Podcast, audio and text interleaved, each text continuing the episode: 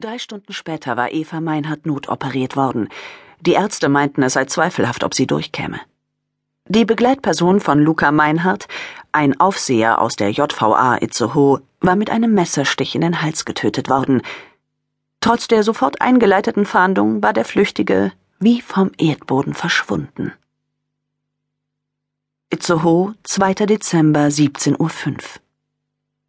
Nach einem Fahndungsaufruf im Radio und in den regionalen Fernsehnachrichten ging in der Polizeidirektion Itzehoe die Meldung ein, Luca Meinhardt sei von mehreren Personen in Westerland auf Sylt gesehen worden.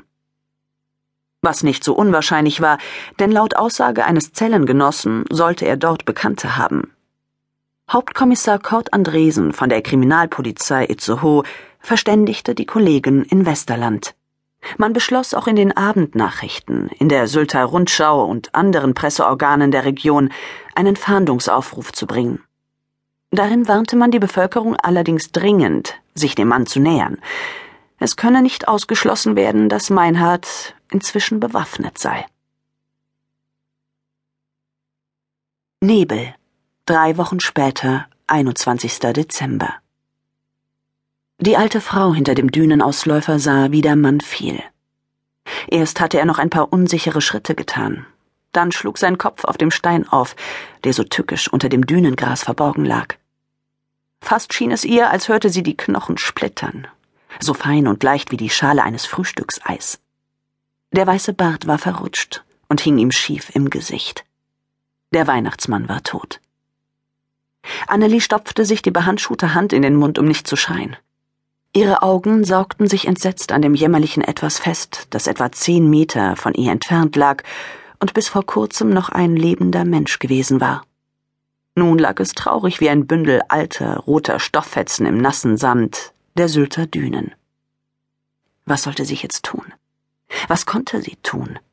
Ein Handy hatte sie nicht dabei. Ein leiser, fast erstickter Jammerlaut erklang neben ihr, als sich ein Mann hinter dem Toten langsam aus dem Nebel schälte. Er beugte sich über den Weihnachtsmann, richtete sich auf und blickte um sich. Annelie begriff, dass sie selbst es war, die den Jammerlaut hervorgebracht hatte. Ihr Herz setzte für ein paar Schläge aus, bevor es ihr aus der Kehle zu springen drohte. Sie zwang sich langsam und geduckt rückwärts zu gehen.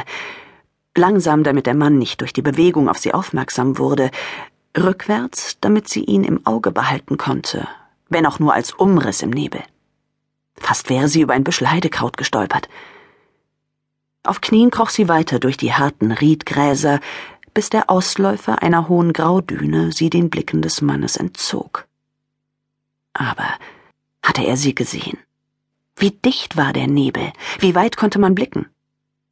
Sie hatte den grauen Star und sah sowieso nicht mehr gut, schon gar nicht im Nebel. Aber bei dem Mann mochte es anders sein. Sie musste weg hier.